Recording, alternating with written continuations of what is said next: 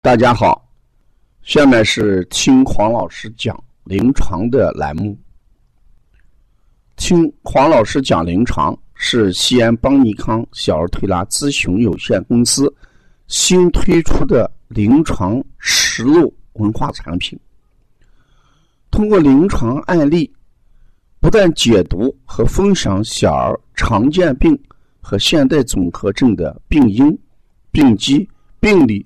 调理思路、配穴、食疗指导和推拿效果，更重要的，通过与妈妈沟通，从妈妈育儿饮食习惯、家庭氛围、妈妈对疾病的态度和选择治疗方式、妈妈育儿的得与失等多方位剖析疾病的真相。本栏目。将对育儿妈妈和同行带来更多的思考。真正实现邦尼康不但用双手创新小儿推拿技术，更要用智慧传播小儿推拿文化的企业愿景。今天我讲一下鞘膜积液。昨天下午，我接了一个孩子，五岁。这个男孩他妈妈一进门，很奇怪的问了一个问题：“说黄老师，我的孩子是鞘膜积液，呃，为什么这么大才发现？前面为什么没有？”我说：“那这一次是怎么发现的？”他就讲，幼儿园体检的时候。说这个孩子，哎，有这个鞘膜积液，让我的医院去检查，呃，才检查出来。妈妈的疑惑是说，鞘膜积液，他听说有好多孩子自小就发现了，而他的孩子为什么突然五岁才出现这种情况？妈妈这个思考是有道理的，所以。面对这个案例，我对学员进行了一个临床的解读。首先，我们看一下这个孩子的情况。这个孩子头发打绺，孩子呢，呃，大便有顽固不化，孩子胆小，思考问题基本上都成人化。啊，妈妈讲好多问题。都比成人想的这个都周到，都细微，哎，不好动。这个孩子消化能力弱，吃饭也一般，面色黄，脾区发黑。那从整个迹象来看，这个孩子就是脾虚的情况。既然是鞘膜积液，一定与液体有关，也一定与湿有关。所以我就跟学员讲，鞘膜积液这个病，如果从中医上找根源，它就是什么？脾虚湿涌而导致的积液症。什么叫脾虚？湿积湿涌了，脾虚就是说孩子脾阳虚损，脾阳虚弱；湿涌了就是湿气涌藏在我们的鞘膜腔里边那当然，我们治疗的原则就要怎么样？清热利湿，健脾啊，益气。来解决这样的问题。那说到这，我还没有讲为什么五岁的孩子会发生发现鞘膜积液，前面没有，这就涉及到一个鞘膜积液的这个问题。我给学员讲，一个鞘膜积液，我们先要判断一下，它是精索鞘膜积液还是睾丸型的鞘膜积液。事实这个判别标准是很简单的，我一讲大家就清楚。如果这个精索鞘膜积液，它这个呃卵形的液包或者梨形的液包，都会是在上部。可以这么讲，如果这个积液卵形积液包在上，睾丸在下，睾丸的轮廓清晰，摸起来很清楚，那就说这一定是精索管道里面出现的鞘膜积液。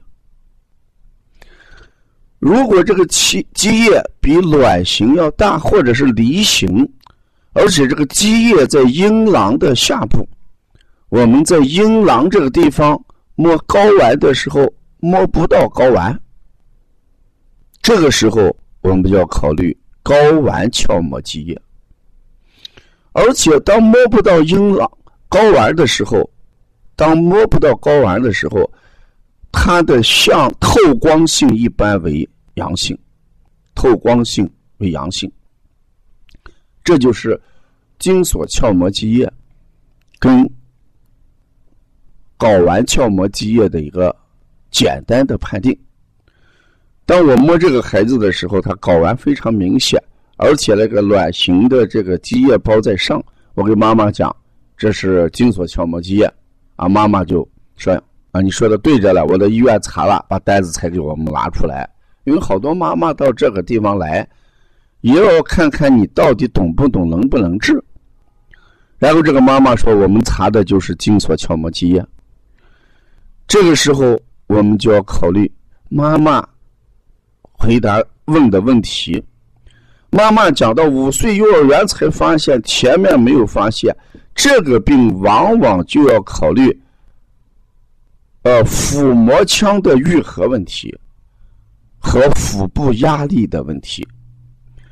如果腹膜腔愈合，这个时候，这个会发现鞘膜积液一定是非交通型的，就是说，随着孩子这个睾丸下到阴囊来的时候，腹部的一定液体下来了。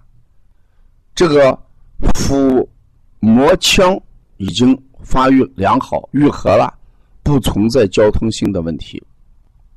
那如果腹膜腔发育不好，腹部的液体存在腹膜腔里边，那这个精索管道，我们就说的鞘膜腔里面的液体是存在鞘膜里边。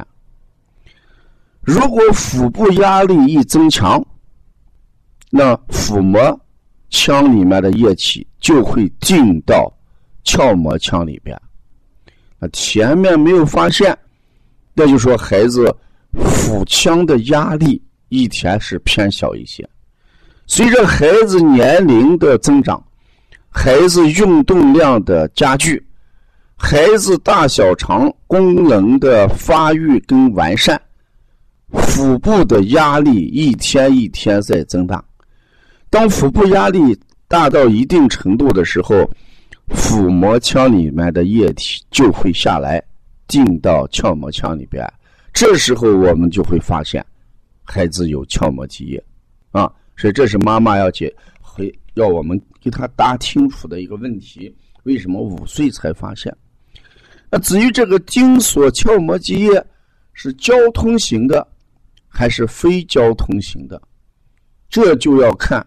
腹膜腔的愈合，如果腹膜腔愈合了，那这个液体只在鞘膜腔里边，腹部再不会进来过多的液体。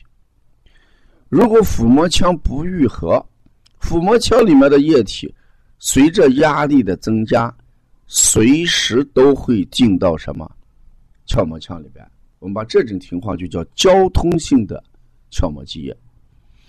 那非交通性和交通性的区别就在于腹膜腔的愈合上面。那如何判定？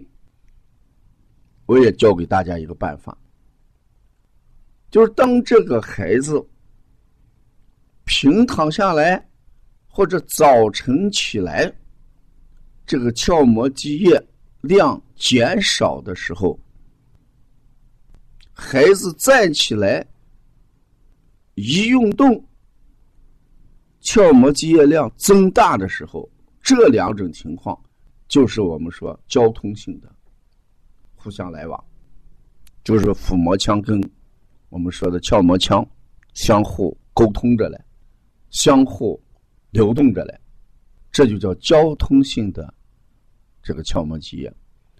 如果这个积液站着和平躺着变化不大，甚至没有明显的变化，晚上跟早晨也没有明显的变化，这种情况就叫非交通性的鞘膜积液。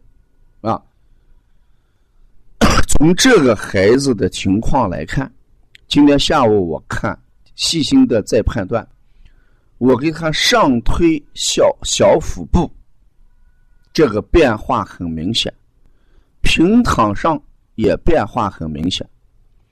我就告诉妈妈，你明天早晨起来第一时间再拍一个照片。如果早晨起来这个窍门积液量很小。嗯，到下午量偏大，我们就可以准确的判断它为交通性的鞘膜积液。那既然这个东西与液体有关，又湿气有关，我们的治疗原则就是什么？健脾、益气、清热、利湿，一定要健脾、益气。清热利湿，所以我这两天给配的这个穴，要有补脾阳的一组穴，像补脾呀、啊补肾阳呀、中脘呀、足三里。我们可以由关元气海推到神阙，叫上推小腹，叫上推小腹。我们还可以做一些清小肠，嗯，做一些重按揉。承山这样的利湿穴，我们还可以清肝胆湿热，用这一组穴位暂时给调。我给妈妈讲，咱们调上三五次之后，我们传统的鞘膜积液的外洗法有个简单的方子，就是我们用清热利湿、气化这样的几味药，我们一般。可以用什么？金银花、蝉蜕、紫苏这三味药煮水，用纱布，呃，可以热敷，也可以用这个温这个水来浸泡半个小时。这些都有收敛气化和利湿的功效啊。所以我这个比例一般给孩子配的金银花，我们一般配五克左右。蝉蜕是两克，紫苏可以配五克左右啊。这样的话是，呃，坚持洗上，呃，五到七天，嗯，会有一个很大的变化。从这个案例，我想说什么？要说两点。第一点，男孩这个鞘膜积液里面，不管是精索型的，还是睾丸型的。它一个共同的特点，会影响孩子的精索发育跟睾丸发育，也会影响孩子睾丸的萎缩。所以在这一点上，我们家长要重视它。同时，我们也要不要高度的去紧张，不要急急忙忙做一些引流手术啊。呃，现在事实上我们不建议。这个小孩做这个，呃，鞘膜积液的引流，嗯，完全可以通过孩子的肾阳的气化功能，孩子脏腑的利湿功能和气机的上行功能，能解决这个病。鞘膜积液在临床上的治疗，呃，效果还是比较好啊。希望我们家长发现这种。呃，状况以后，第一要重视，第二也不要呃急急忙忙，嗯去做一些这个治疗，我们完全可以采取保守，用推拿啊，用外敷，呃，用外面浸泡清洗的方式来解决这个案例啊。这是我今天给大家分享的临床鞘膜积液。呃，最近咱们邦尼康在这一块啊出现过呃鞘膜积液。的案例也出现过尿道口啊偏低这个男孩尿道口偏低这个男孩事实上就是阴茎的呃头和这个我们的阴囊稍微有点粘连，像这种情况，我们到一定程度要做这个呃分离手术，还遇到这种隐睾。还遇到了相当一部分的包皮，啊，所以小男孩我提醒我们同行或者妈妈，嗯，要观察孩子的睾丸，要观察孩子的阴茎。我们还发现了有些孩子海绵体发育不好，就是小男孩阴茎里面的海绵体发育迟缓，只有一个空皮。那海绵体发育迟迟缓的话，也会影响孩子的未来啊。所以咱们育儿妈妈一定要观察孩子这个阴茎、睾丸、阴囊、包皮，呃，这样些一些生理性的问题啊，及时发现，及时治疗。这是咱们邦尼康，呃，听黄老师讲临床的鞘膜积液啊。如果要关注更多的。呃，邦尼康的文化产品跟资讯，特别我们三月二十六号要举办第二届这个咳嗽有关的支原体咳嗽、肺炎咳嗽、气管炎咳嗽四合一疗法和普拉提呼吸疗法的这么一个技术研讨会。嗯，希望我们同行关注这个技术，欢迎大家到邦尼康来共同商讨小儿推拿啊。如果还要了解更多的文化资讯，嗯，请大家，呃，加王老师的微信：幺八零九二五四八八二九，谢谢大家。